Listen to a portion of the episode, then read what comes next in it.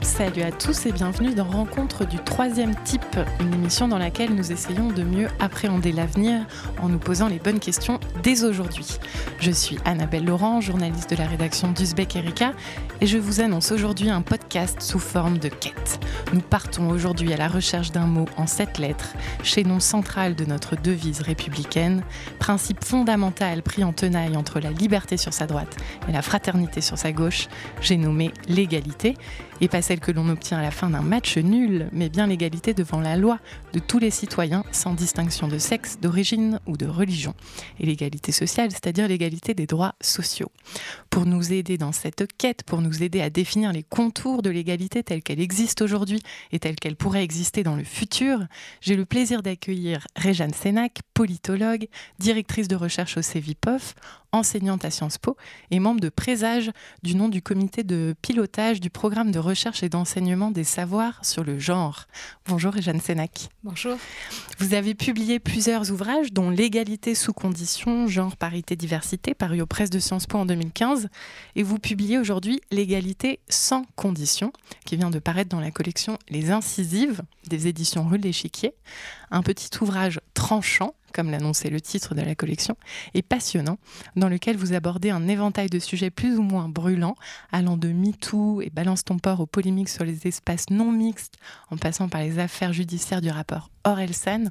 Et ce que vous nous dites, c'est qu'il n'y aura pas, à vos yeux, de réelle égalité, tant que l'on s'attachera au mythe de la fraternité républicaine d'une part, et aussi tant qu'on continuera à voir l'égalité comme un atout économique, c'est-à-dire que tant qu'on continuera à faire la promotion de la parité et de la diversité comme ayant une plus-value culturelle, sociale ou économique. Alors revenons en préambule sur le titre de votre livre, Réjeanne Sénac.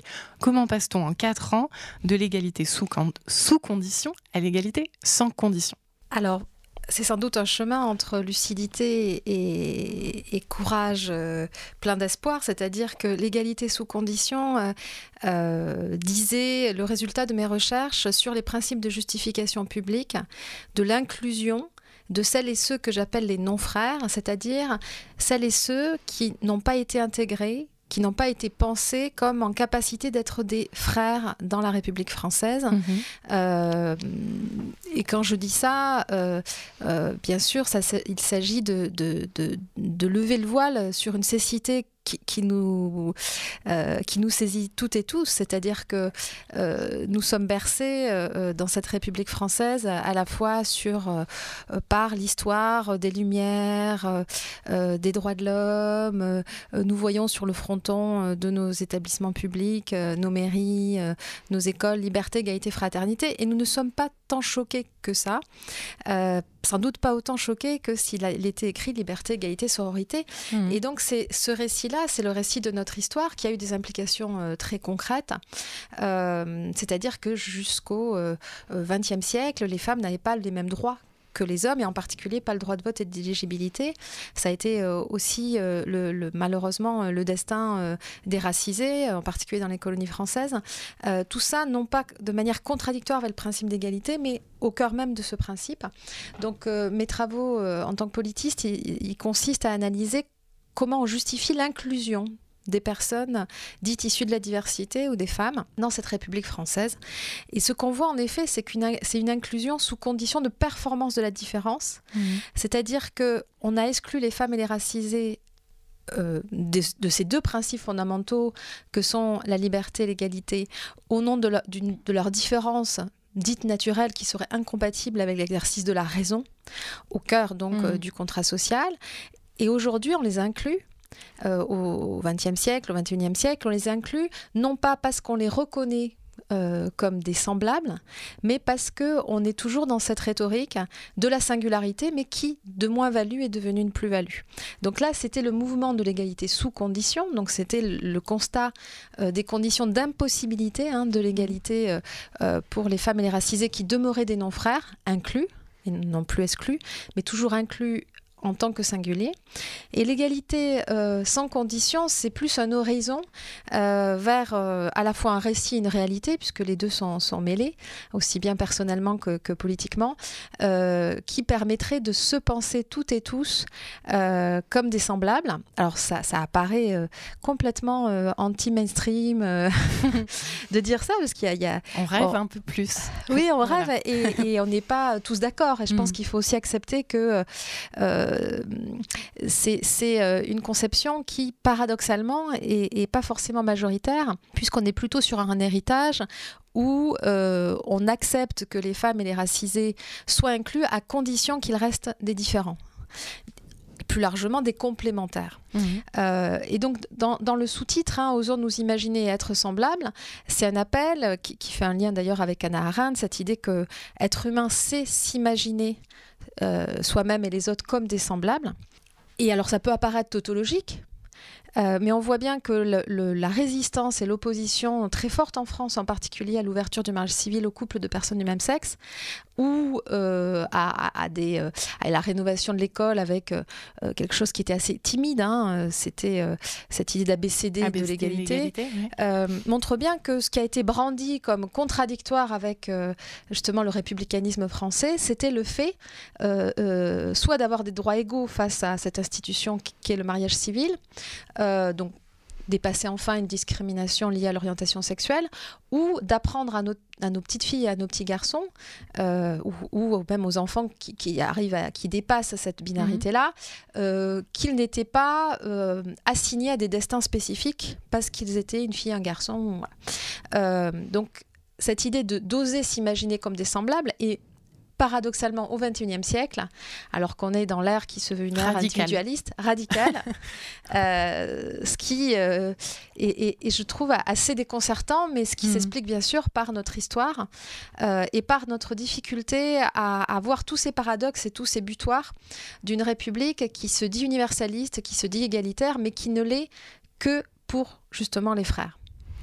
Alors, on pourrait se dire, elle l'a été en effet seulement pour les frères pendant euh, près de 200 ans, puisque comme vous le disiez, euh, la fraternité euh, est un héritage des Lumières, et pendant 200 ans, 200 ans, on va considérer que ce n'est pas contradictoire avec la liberté et l'égalité que les femmes soient exclues du droit de vote. Elles ne l'acquièrent qu'en 1944.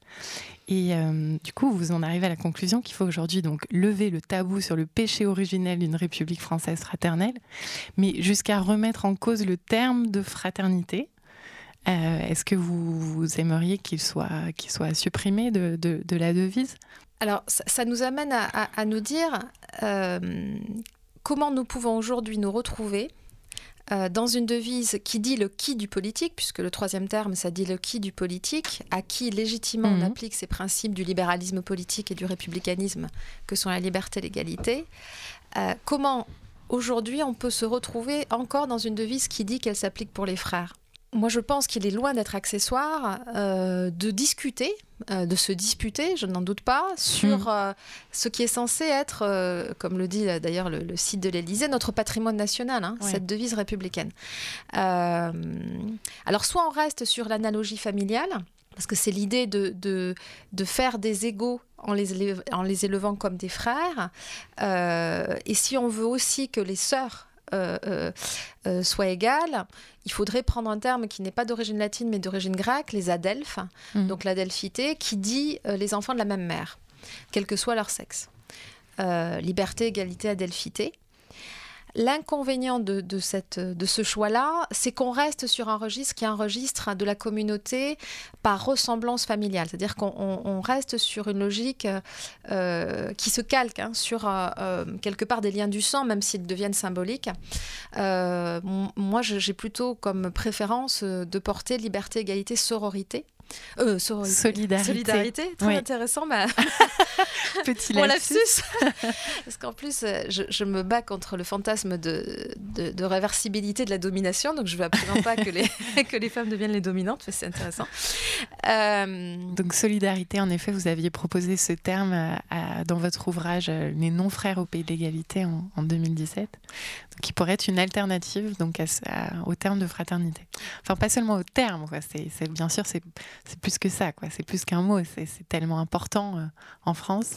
Oui, à notre logiciel vraiment. Et alors, mm. ce, ce qui a d'ailleurs de très déconcertant, c'est que on voit bien qu'on a un rapport totémique euh, à nos principes et en mm. particulier au terme de fraternité, euh, et que en particulier celles et ceux qui se positionnent vraiment pour une communauté politique ouverte, pour un dépassement des frontières, en particulier euh, euh, pour une solidarité vis-à-vis envers les, les, migrants, les migrants mm. euh, vont se prévaloir de ce terme de fraternité, mm. hein, de, considérer l'autre comme un, comme un frère.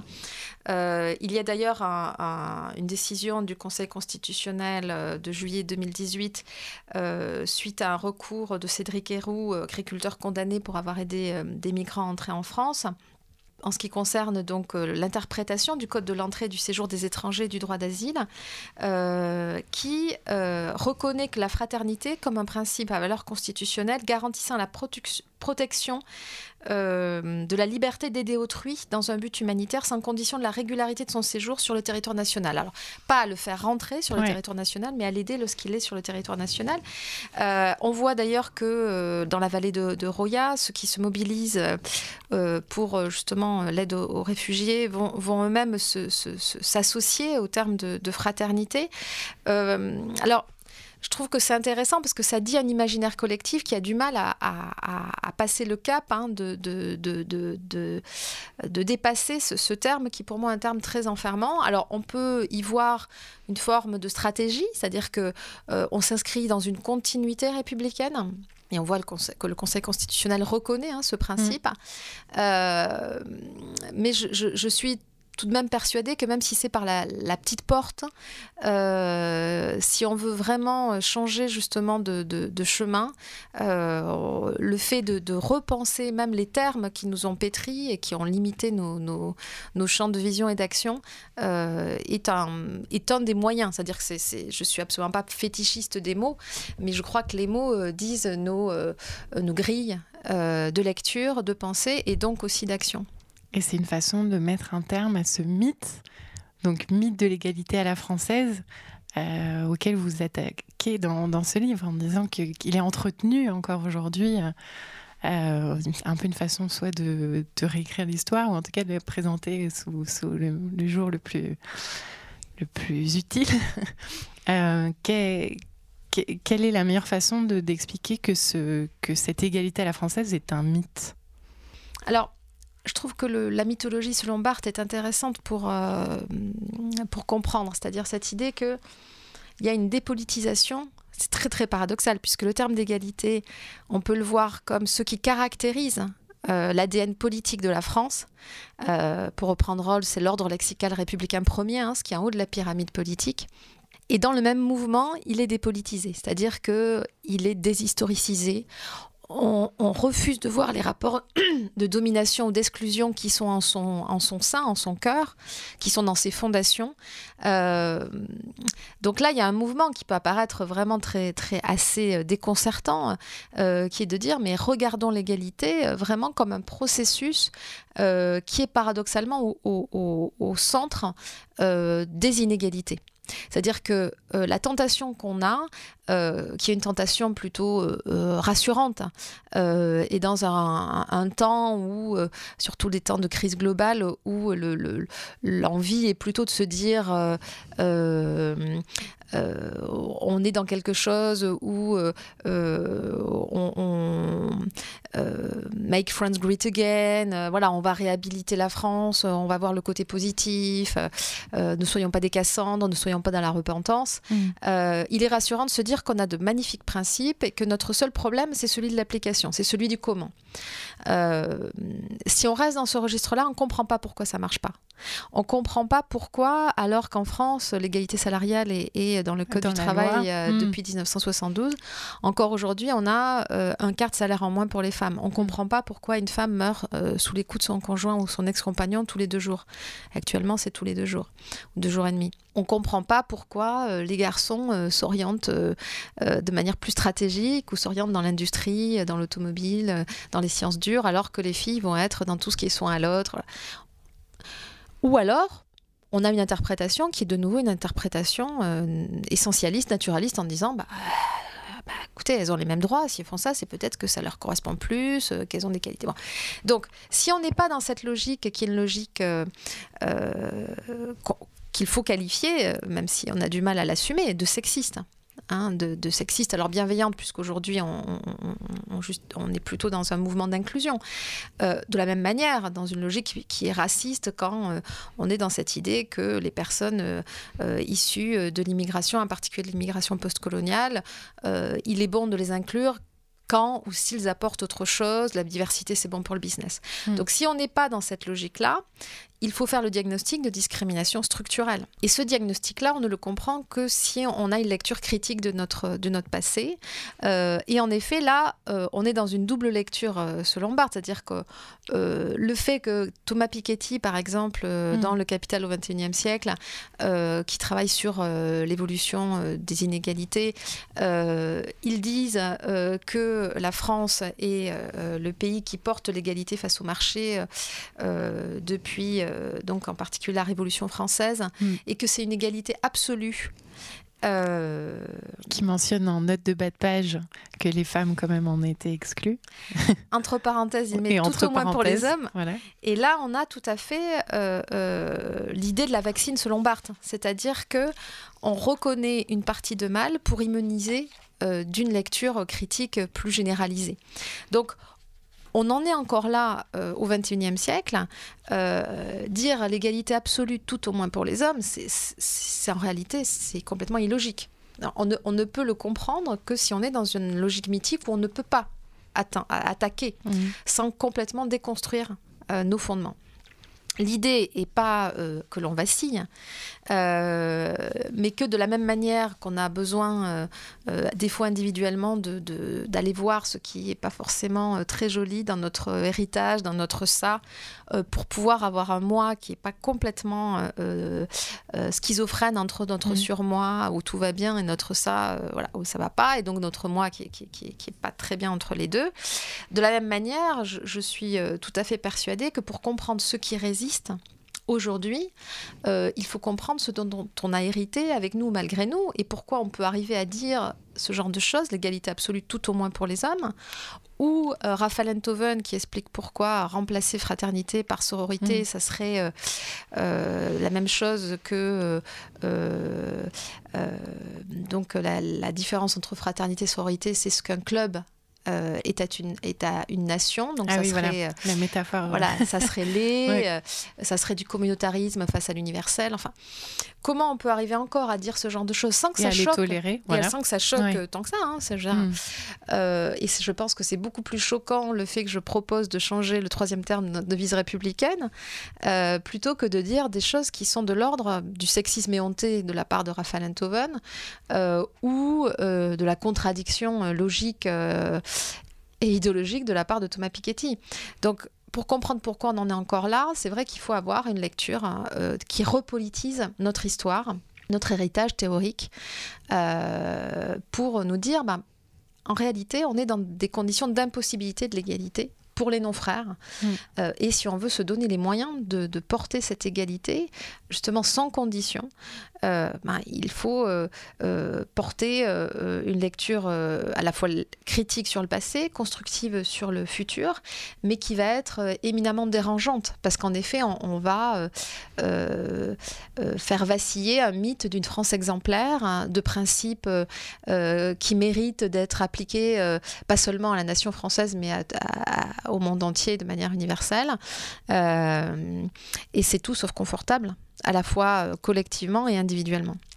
Alors c'est un sujet qui est lié, mais vous abordez également, je l'ai dit en introduction, la question des espaces non mixtes euh, qui, qui ont été utilisés en fait dans la lutte pour le mouvement des droits civiques aux États-Unis ou dans les mouvements féministes dans les années 70, mais qui ont fait polémique euh, en 2017, mais régulièrement depuis. Euh, quand un collectif qui se revendiquait afroféministe a, a annoncé des espaces non mixtes euh, lors d'un festival. donc vous vous dites oui, on exclut euh, les hommes ou les blancs, mais ce n'est pas pour vous une pratique anti-républicaine. Pourquoi?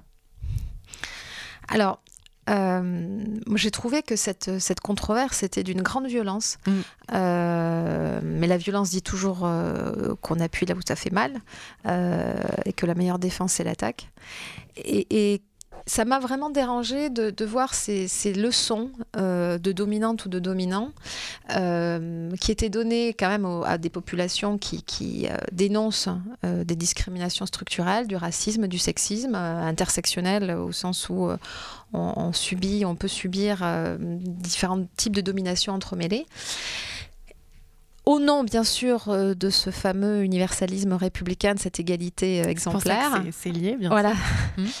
Euh, et ce qui m'a choqué, c'est que quand on lit, euh, en particulier, euh, donc en lien avec le festival Nyansapo, les, les, la, justification de la part de ces féministes intersectionnelles d'espaces non mixtes, hein, qui étaient des ateliers parmi d'autres, mm. hein, où il y avait aussi des espaces mixtes de discussion on, voit que de la même manière que les féministes des années 70 euh, ont, revendiqué de la non-mixité ou euh, les, Afro-Américains euh, dans la conquête des, droits civiques comme un lieu qui permet d'être un outil d'émancipation à des moments euh, où justement on essaye de mettre un peu en suspens ce contrôle par euh, les dominants de ce qui est acceptable ce qui n'est pas acceptable, ce qui est reconnaissable ou pas en termes de domination, en termes euh, de vécu et de récit hein, de, ces inégalités.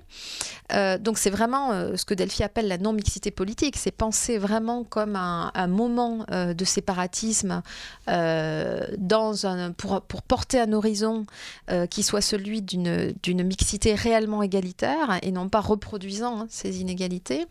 Donc le fait de ne... C'est une étape. C'est une étape, tout à mm. fait, euh, qui est dérangeante parce que ça, ça, dit que même si individuellement, en tant que blanche ou blanc, euh, en tant qu'homme, nous ne portons pas ou nous essayons de ne pas porter euh, cette domination ou ces inégalités, bah, nous, nous euh, euh, avons le privilège de ne pas subir ces dominations ou ces discriminations parce que nous sommes nés, euh, nous mm. sommes perçus en tout cas, comme faisant partie des groupes de dominants. Donc ça peut être dérangeant individuellement et politiquement. ça a beaucoup dérangé. Ça, a, beaucoup dérangé, mais je, je, trouve que ça montre encore une fois que la radicalité n'est pas pour moi un excès mais une nécessité. Alors ça peut être perçu comme radical, euh, mais pour moi être radical, c'est s'attaquer à la racine euh, de ces inégalités. Et pour s'attaquer à la racine, euh, il faut aussi avoir l'humilité euh, quand on fait partie, avec nous ou malgré nous, hein, des groupes de, dominants, euh, de se dire que ça implique des privilèges de notre côté, mais ça implique aussi euh, le fait de ne pas être dans des logiques maternalistes ou paternalistes, d'expliquer aux dominés comment ils ont le droit ou pas euh, de s'émanciper. Euh, et c'est vrai que je, euh, Nancy Fraser, est une philosophe américaine que je trouve très intéressante, donc quand elle, fait une lecture d'Abermas et, et, de sa manière assez critique justement de voir le séparatisme culturel, elle dit mais ce qu'il faut comprendre, c'est que c'est une étape nécessaire pour déconstruire cette dichotomie dominant et dominé pour que justement les dominés soient en position réellement d'être autonomes et de mmh. déterminer eux-mêmes les règles du jeu. Donc c'est pas une fin, euh, c'est un moyen euh, qui, en effet demande l'humilité et demande à voir justement que notre héritage, il n'est pas un héritage égalitaire. Et j'ai pris une métaphore dans l'ouvrage. Euh, pour moi, c'est comme si on, nous avait distribué des cartes et que, en réalité, il y avait eu tricherie dans la distribution et euh, que ceux à qui on avait distribué euh, des cartes euh, plus faibles volontairement voulaient arrêter de jouer. Voulaient arrêter de jouer. Mm. Voulaient, voilà. Et qu'on leur disait mais non, tu triches si tu arrêtes de jouer. Donc il y a un renversement de responsabilité aussi que je trouve pour moi très... là, c'est là où je ressens de l'inconfort. et j'y vois une forme soit de naïveté de la part de, de, de, celles et ceux qui, qui euh, qui euh, euh, dénonce en plus, et là c'est un renversement incroyable, qui dénonce du racisme. ou qui dénonce des discriminations. donc soit c'est de la naïveté. Au nom de cet idéal républicain. voilà, hmm. complètement éthéré. Alors que c'est les mêmes qui disent qu'il y a des discriminations. Donc pour moi, là, il y a un manque de cohérence. Donc soit c'est de la naïveté, soit c'est du cynisme, soit c'est de la protection de privilèges. Donc je trouve que ce sujet, qui est un sujet euh, brûlant, polémique, brûlant, que vous osez aborder, voilà, que j'ose aborder, euh, et, et je, je, je, trouve que c'est un nœud, parce que si je l'aborde, c'est parce que c'est un peu pour moi le, le haut de l'iceberg, c'est-à-dire que le fait qu'on que même celles et ceux qui se, qui, qui se euh, revendiquent de gauche, qui se revendiquent comme antisexistes, antiracistes, voire intersectionnels, trouvent ça tellement dérangeant euh, qu'il y ait des espaces euh, de non-mixité pensés, euh, affirmés comme des, moyens d'émancipation, pour moi, ça dit quand même là où on en est encore. et, le, fait que ce qui, pour moi, est dérangeant, c'est qu'il y ait des inégalités, qu'il y ait des discriminations et qu'on soit obligé d'en penser par là. Euh, c'est pas que euh, euh, des minorisés euh, aient ce courage et cette nécessité de le faire. C'est qu'on en soit encore là et que les discriminations soient patentes, comme le montrent de nombreuses enquêtes, en particulier par envoi de CV anonyme, voilà. Donc, mmh. ou les l'enquête trajectoire et origine. donc pour moi, c'est ça qui est dérangeant. Aujourd'hui, bien sûr, donc on, défend l'égalité dans, dans, les discours politiques. Puis les femmes ne sont plus exclues, les personnes racisées ne sont pas exclues dans le droit, on l'a dit. Euh, mais toujours, et vous l'avez dit tout à l'heure, en, justifiant cette égalité avec une idée soit de complémentarité, soit euh, de rentabilité. Alors sur cette idée de complémentarité, vous citez le discours d'Emmanuel Macron, le 8 mars 2018, euh, il me semble. Euh, il dit, je crois dans l'altérité, la vraie altérité pour un homme, c'est la femme. Je suis profondément féministe, car j'aime ce qu'il y a d'irréductible dans l'autre qu'est la femme. Qu'est-ce qui vous gêne dans ce discours? Alors, ce qui me gêne, et, quand j'ai lu ce discours, euh, euh, de la même manière qu'il l'avait porté, hein, ce type de, conception du féminisme, puisqu'il se revendique comme féministe, euh, en lançant la grande cause nationale du quinquennat le fait que l'égalité femmes-hommes était la grande cause nationale du quinquennat, donc la journée de lutte contre les violences faites aux femmes en novembre 2017 il, euh, il est dans une, dans une lecture tout à fait euh, euh, classique, voire conservatrice, hein, de ce qu'est l'égalité femmes-hommes, c'est-à-dire qu'il l'associe justement à un héritage républicain. il voit les violences comme la part maudite, contradictoire avec notre trésor républicain. Mmh. Donc il n'est pas du tout dans une lecture critique de notre héritage, mais bien dans une responsabilisation individuelle, avec l'idée que c'est une pathologie, hein, c'est l'expression d'une pathologie, marginale, alors que le sexisme, de la même manière que le racisme, sont constituants notre, à, notre République euh, et que les, expressions de violence sont plutôt euh, euh, l'expression d'une normalité pathologique. Donc, le, cet attachement à l'altérité est pour moi tout à fait contradictoire avec mmh. l'égalité, au sens où on ne renvoie à l'altérité que les non-frères. C'est-à-dire que euh, avec l'idée qu'ils ne peuvent être égaux que s'ils restent singuliers. Et ça m'a fait penser tout de suite à un passage de, du deuxième sexe où euh, Simone de Beauvoir euh, dit que on est dans ce registre où les femmes demeurent des altérités absolues. Hmm. Il n'y a pas de symétrie euh, les femmes sont du côté du complémentaire, de l'inessentiel. Les hommes sont du côté de l'essentiel. Elles se définissent par rapport. Par, rapport. Ah, voilà. Mm. Donc elles ne sont pas le sujet. Donc c'est vrai que euh, c'est tout à fait intéressant euh, que le féminisme soit aujourd'hui revendiqué par un, chef de l'État jeune, qui, se, qui se veut moderne, et qui reprend en réalité un un logiciel euh, qui a été celui qui a justifié et permis euh, la reproduction des inégalités pendant des siècles et des siècles. Euh, donc c'est tout sauf rassurant. et ça montre bien qu'on est encore dans ce présent-là. On n'est pas uniquement dans une histoire qui est celle du, sexisme constituant, mais on est encore dans un présent qui est celui et, on peut à la fois euh, euh, s'en féliciter et en être euh, heureux, celui de l'inclusion, mais sans être sorti. euh, de ce modèle. Et, dans le discours d'ailleurs qu'il fait en, novembre 2017, euh, qui, tombe au moment hein, de, des phénomènes MeToo au Balance ton il dit... Quand il, lance l'égalité homme-femme comme grande cause du quinquennat. Mm. Il a dit il ne faut pas tomber dans la délation. Alors il faut bien sûr reconnaître qu'il y a des violences, mais il ne faut pas tomber dans la délation. Il ne faut pas prendre exemple sur le puritanisme voilà, américain. Et, et c'est quand même très intéressant. C'est-à-dire que dans le même mouvement où il reconnaît l'égalité femmes-hommes comme une grande cause, euh, il stigmatise euh, celles qui osent euh, révéler que l'inégalité est au cœur des rapports à la fois interindividuels, sociaux et politiques. Donc c'est tout en, en, paradoxe, c'est-à-dire que l'égalité femmes-hommes est devenue un, politiquement correct, est devenue une nouvelle langue est devenu aussi un outil pour stigmatiser euh, ce que l'on considère comme non compatible avec l'identité française.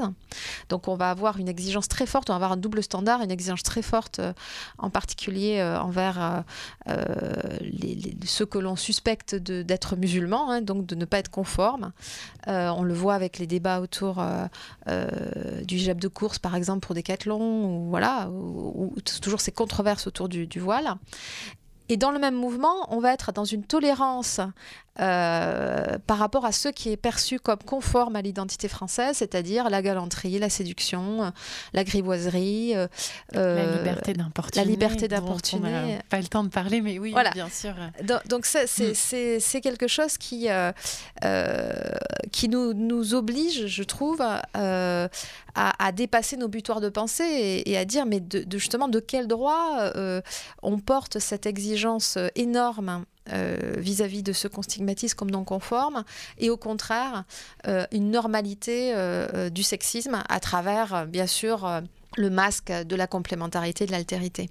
Et donc quand au sommet de l'État est porté ce discours que les femmes sont l'altérité, quelles sont les conséquences les conséquences directes en fait? Vous, parlez de, du fait que en France il n'y a quasiment pas de femmes numéro un par exemple. C'est une, euh, ça, découle directement de, ça, de cette vision différentialiste euh, qui est, qui est entretenue par euh, le, chef de l'État ou les élites de façon générale Alors pour moi, ça fait partie d'un système, c'est-à-dire ce, type de discours et le fait que ce discours, ces discours soient perçus comme féministes, c'est ça mm. qui, qui c'est ça. explique pourquoi en France, alors que nous nous revendiquons à la fois de l'égalité comme principe général, d'égalité femmes-hommes comme euh, grande cause nationale, euh, il n'y a pas de femme numéro un. Il n'y en a jamais eu, en réalité. Oui, vous dites en tout cas, officiellement, il n'y en a jamais eu. Euh, du gouvernement. Voilà, et, qui, était caricaturée comme Amabot mm. hein, et comme la Pompadour. Donc, en réalité, elle n'était pas perçue comme une vraie numéro un, hein, mais comme un, une, une, une poupée euh, mm. du numéro 1. Euh, alors, comme le montre Eliane Viennot, en réalité, il y a, eu des, reines. Donc là aussi, il y a une La différence. linguiste et les linguistes. Voilà, c'est ça. Il y a une différence entre euh, notre récit et, une, histoire qui ne serait pas une histoire entachée hein, de, de, ce mythe. mais si on fait une, photographie hein, de la France au XXIe siècle, on voit bien qu'il n'y a jamais eu de femme chef d'État il n'y a eu qu'une femme chef de gouvernement et moins d'un an, et à qui on, renvoyait qu'elle n'était jamais, qu'elle était toujours trop ou pas assez, hein, elle était toujours un mauvais genre, euh, voilà. Euh, si on regarde les entreprises, en particulier les entreprises du 440, on se retrouve avec euh, une cartographie qui est intéressante parce que quand une femme arrive à être à la tête d'entreprise d'une 440, elle est en binôme avec un homme, hein, comme si c'était trop dangereux de la laisser toute seule. Isabelle Cocher chez NJ. Voilà, c'est ou de la même manière, quand euh, une femme euh, est nommée à la tête euh, du journal Le Monde, elle est aussi en binôme avec un homme. C'est quand même. Et en plus, on se félicite. C'est-à-dire, oh, super, c'est Ce qui prouve que femmes et pouvoir sont perçus comme incompatibles. et alors, hmm. justement, le lien entre potentia et potentas, il est intéressant. C'est-à-dire que si on a sorti les femmes du pouvoir, on ne leur a pas permis euh, d'avoir le pouvoir, qui soit politique, économique, en tout cas le pouvoir formel, euh, c'est parce qu'on leur niait la puissance d'être des aides de raison. Donc leur exclusion du pouvoir, c'est quelque chose qui est en bas de la pyramide. C'est-à-dire souvent on se dit bon c'est pas grave, ça concerne qu'une minorité de privilégiés, on va pas pleurer sur le fait Mhm. qu'il n'y ait pas de femme numéro un. L'important c'est qu'il n'y ait plus de violence, c'est qu'il y ait l'égalité salariale, qu'on soit dans un rapport de sécurité, d'autonomie. Oui, sauf que ça fait partie du même système. Et tant qu'on considérera que les femmes ne sont pas en capacité de prendre des décisions autrement qu'en étant influencées en réalité par leur utérus, en étant hystérique, en ayant le danger de l'être un jour, c'est-à-dire n'étant pas en, capacité de mettre à distance leur mission naturelle, leur vocation naturelle ou euh, l'influence de leurs hormones, hein, euh, ça explique pourquoi elles ne sont jamais en position d'autonomie, c'est-à-dire de, de de se donner à eux-mêmes leurs propres règles, leurs propres normes, que ce soit dans leur rapport à leur corps, euh, dans leur choix professionnel, euh, dans leur rapport à leur sexualité, euh, bien sûr dans leur rapport à leur évolution de vie, leur évolution de carrière. Donc, leur Donc ça fait système. Il est certain que, ce, que le fait qu'on considère comme le top euh, du positionnement politique féministe, soit de dire que euh, c'est magnifique que les femmes soient l'altérité absolue, ça montre le chemin qui nous reste encore à parcourir. Euh, donc il y, a- vraiment un, on voit bien là qu'on est dans quelque chose qui est de l'ordre aussi de la divergence, c'est-à-dire que il y a à la fois une forme de cécité de voir le problème, euh, mais il y a aussi euh, la nécessité de se dire, même si à peu près tous les acteurs politiques se disent féministes aujourd'hui, de Marine Le Pen euh, jusqu'à l'extrême gauche, ils ne mettent pas Ce qui du est déjà un exploit quand même. On a alors, un- ce qui un- peut être un, exploit, mais ce qui peut être aussi un Oui, piège. Bien, sûr. Euh, parce que là, Mais quand on ça parle paraissait de... impensable il y a quelques années déjà. Oui, mais que- si ça empêche le débat, c'est un problème. Oui. Donc c'est là où on parle de, de novlangue, Mm. euh, à la Orwell. Euh, c'est plus facile de discuter quand euh, euh, explicitement on, on se dit pas d'accord. Enfin voilà. Alors que si on dit mais non, il n'y a pas de problème, hein. circuler, il n'y a rien à voir. On est tous féministes, on est tous pour l'égalité. On est juste à se battre sur quelle good practice à adopter, quelle bonne pratique. Hein. Juste sur le comment, alors l'outil, les instruments, mais en fait on est d'accord. hein. Non, on n'est pas d'accord. C'est-à-dire que quand on porte le féminisme comme un horizon ou le fait qu'on soit de tel ou tel sexe, de telle ou telle couleur, de telle ou telle euh, religion, ne soit plus un, ne fasse plus divergence hein, ou ne, ne fasse plus variable politique, ou euh, où, on est dans un registre qui est un registre en réalité qui reste sur le même logiciel, hein, euh, où le fait d'être un homme ou une femme, d'être catégorisé de cette manière ou identifié, d'être de telle couleur de peau, d'être de telle euh, religion, va avoir une implication sur ce qu'on va attendre de vous en tant que singulier, ce que vous allez apporter en tant qu'altérisé, c'est pas du tout la même euh, perception de ce qui est juste et de ce qui doit l'être. Donc, il y a un écran de fumée aujourd'hui qui peut être vu comme euh, un peu euh, sympathique, un peu rose, sympa, voilà, friendly euh, pour l'égalité, qui en réalité est un écran qu'on est obligé de passer euh, pour aller dans le dur, pour dire, ben oui, mais ça veut dire quoi? Qu'est-ce qu'on va faire concrètement? Et pour comprendre le comment, pour, comprendre et pourquoi on se base sur la non-mixité ou pas, euh, quel type de, de modalité mettre en œuvre, il faut déjà comprendre qu'on n'est pas d'accord sur le vers quoi on veut tendre. Est-ce qu'on veut tendre vers une société de complémentaires où les femmes et les hommes seront quand même dans des logiques où euh, euh, il faut quand même euh, assumer certaines missions quand on est un homme et quand on est une femme? Parce que les hommes aussi ils ont des missions à, à- à assumer, hein. on est complémentaires sauf que Mhm. s'ils les assument bien, c'est des dominants légitimes. Voilà. Alors si si euh, s'ils sont pas dans les cases, c'est voilà. Mais s'ils assument bien, alors que les femmes, même si elles assument tout ce qu'il faut dans la sphère privée, dans la sphère publique, elles seront au mieux des bonnes numéro 2 parce que les compléments c'est jamais des bons numéro 1. C'est comme ça qu'on comprend qu'elles ne sont pas des des bons numéro 1, puisque les qualités associées aux femmes, qui sont des, des qualités plutôt d'écoute, plutôt maternantes en fait, D'empathie. d'empathie, euh, de, de, de réconfort, de, Mm. voilà, euh, sont en réalité incompatibles avec les qualités d'un bon numéro un. Un bon numéro un, il tranche légitimement. Il assume une forme euh, D'autorité. Mm. voilà, euh, qui peut être contradictoire avec l'intérêt euh, du plus grand nombre, mais parce que lui, il a le savoir et il a le pouvoir légitime. Donc, si on arrive à, à- à comprendre tout ça, on comprend pourquoi ça résiste. Mais euh, vous me direz, bon, c'est bien beau d'avoir une lecture aussi critique. Enfin, vous allez déprimer tout, euh, tout le monde. hein. Euh, mais qu'est-ce qu'on en fait. Voilà, qu'est-ce qu'on en fait bah, Pour moi, déjà, cette lucidité, c'est un premier pas vers l'espoir euh, qu'on peut porter autre chose. Mais que pour ça, bah, il faut changer de route. En fait, euh, il faut changer de route, mais tout le monde ne sera pas d'accord, puisque certains vont considérer que ce qui est légitime, ce qui est juste, ce qui est conforme à la fois à un ordre vertueux, voilà, et, qui pourra rendre heureux, c'est de rester dans un registre de complémentarité. Et d'autres vont considérer que c'est contradictoire avec une véritable société égalitaire, euh, qui ne soit pas une, société euh, euh, qui demeure sexiste et raciste. Donc là-dessus, il y a un vrai clivage qui pour moi est un clivage euh, qui dit un clivage en termes de principe de justice et de conception de l'emboîtement des ordres justes, donc ordre naturel, social, politique, juridique. Euh, alors c'est un clivage qui recouvre, pas complètement, mais qui recouvre quand même du, des clivages droite-gauche, même si ça peut apparaître old-fashion de parler encore de, clivage droite-gauche. Mais euh, attention, on est dans le futur. Hein. on a dépassé tous les clivages. ah, je crois que être dans le futur, c'est assumer, c'est assumer lagon, c'est aussi assumer le fait que. Euh, euh, alors, les bisounours, alors j'ai revu des bisounours, en fait, ils sont hyper violents, les bisounours, mais il faut pas être bisounours. Ne cassez pas tous les mythes. cette histoire.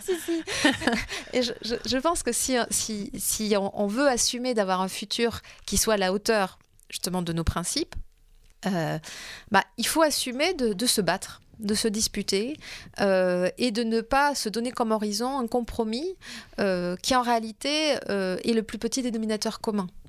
Moi, je trouve que le mariage pour tous, il est intéressant là-dessus.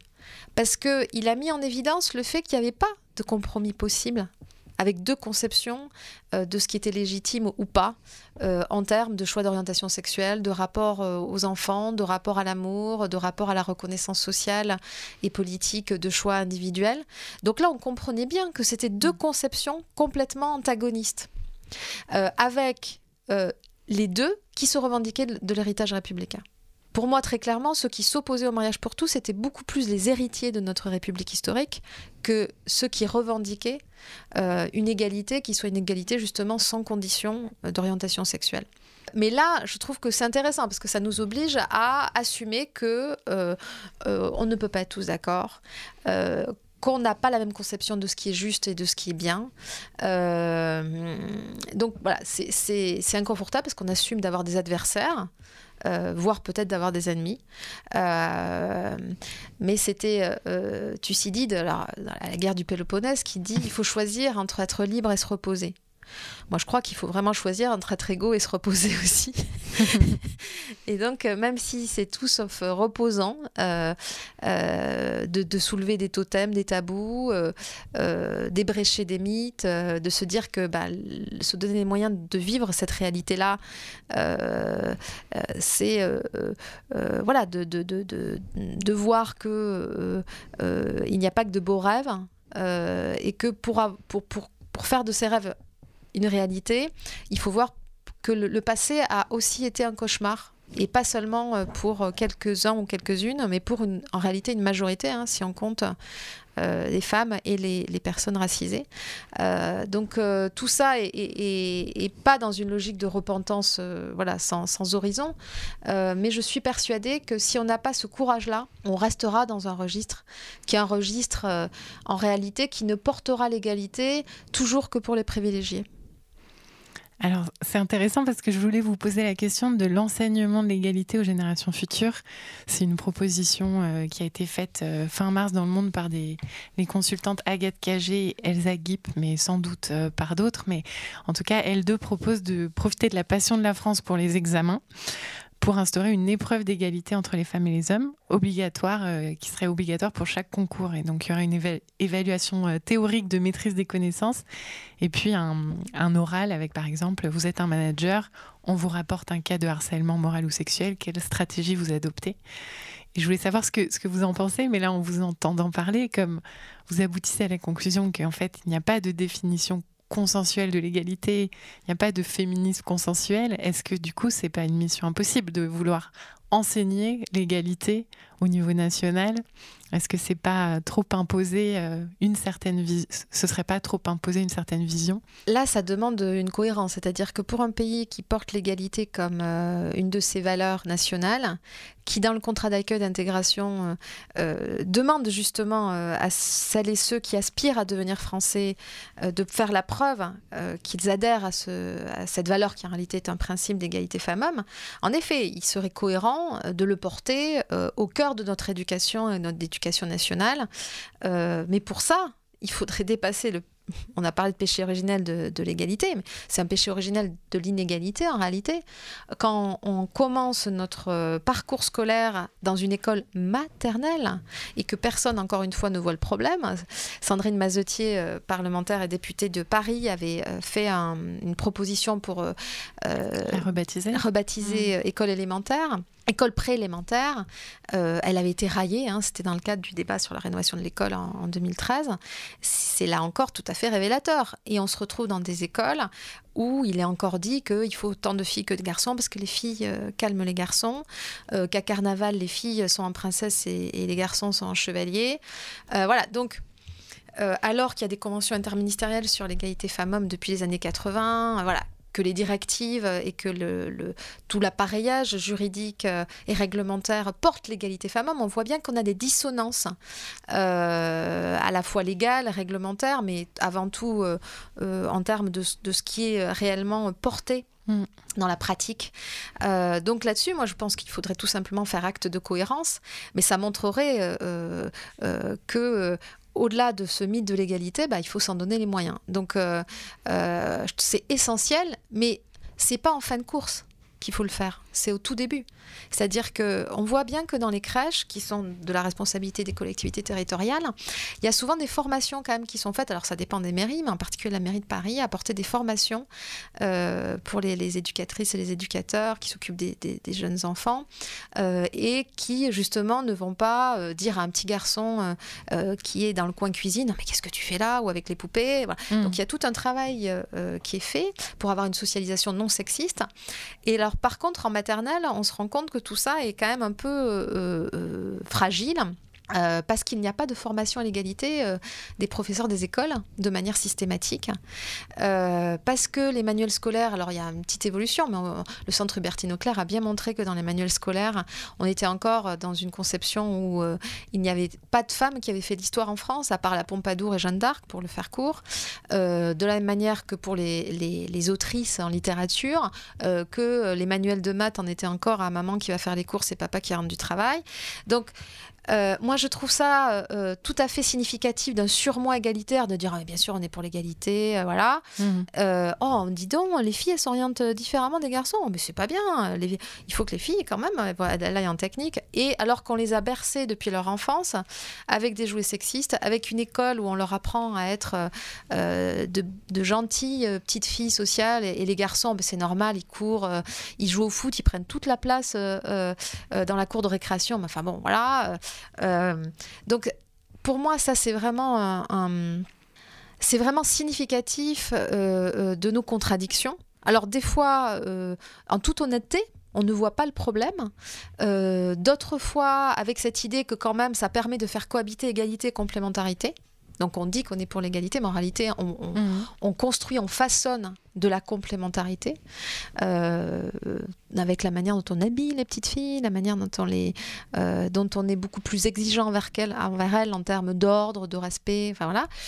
Euh, donc oui, moi, je, je, pense que ça serait un vrai défi de porter l'égalité filles-garçons déjà au niveau euh, de l'éducation nationale, mais depuis l'école qu'on appellera alors préélémentaire, bien entendu, euh, jusqu'à la fin euh, de la scolarité, mais pas uniquement dans les conventions et les directives, mais réellement en arrêtant ce type d'injonction complètement incroyable, mais qui est encore en cours euh, euh, avec cette idée que bah, je pense que tous tels et ceux qui ont, eu des, qui ont des enfants l'ont entendu. Ah, c'est, voilà, c'est bien parce que les filles, calment les garçons et quand on fait des rangées, on met une fille avec un garçon. voilà. Donc si c'est pas du dressage biopolitique à la complémentarité, je m'y connais pas. Donc moi, je veux bien hein, qu'on fasse des, contrôles de connaissances en fin de parcours. Bien sûr, tout le monde va dire qu'il est pour mm. l'égalité, euh, alors qu'en réalité, euh, il porte et il trouve légitime la complémentarité. Donc euh, je trouve que ça, c'est un peu un accessoire si on n'est pas dans quelque chose de plus profond et de plus ancré dès, la, dès la petite enfance. Alors bien sûr qu'il y a les publicités, il y a différentes euh, il y a différents vecteurs de socialisation. Il y a l'école, qui, qui, est très importante, euh, mais il y a les médias, euh, il y a la, culture. La culture voilà. Mm. Donc ça, c'est il y a l'association HF d'ailleurs qui, qui, joue un rôle important. Donc mais, mais euh, pour moi, il faut agir tout azimut. C'est-à-dire que je ne considère pas qu'il y ait des choses accessoires et des choses sérieuses. Je crois que c'est vraiment un système et un bain qu'il faut euh, aborder euh, par, tous les, les fronts. mais le front de, de l'école est, fondamental parce que l'école, c'est en réalité comment on élève et on éduque les citoyens. Les générations futures. Les générations futures. Mm. Donc c'est vraiment essentiel. Eh bien, ça nous fait une belle conclusion. Euh, merci Réjeanne Sénèque. Euh, lisez euh, son livre que je tiens dans, ma main, L'égalité sans condition, paru aux éditions Rue de l'Échiquier. merci beaucoup à vous. Merci. Merci à Romane aux commandes de tous les podcasts d'Uzbek. chers auditeurs, continuez à nous écouter, à nous lire, à réagir. Salut à tous et à bientôt pour continuer à explorer le futur.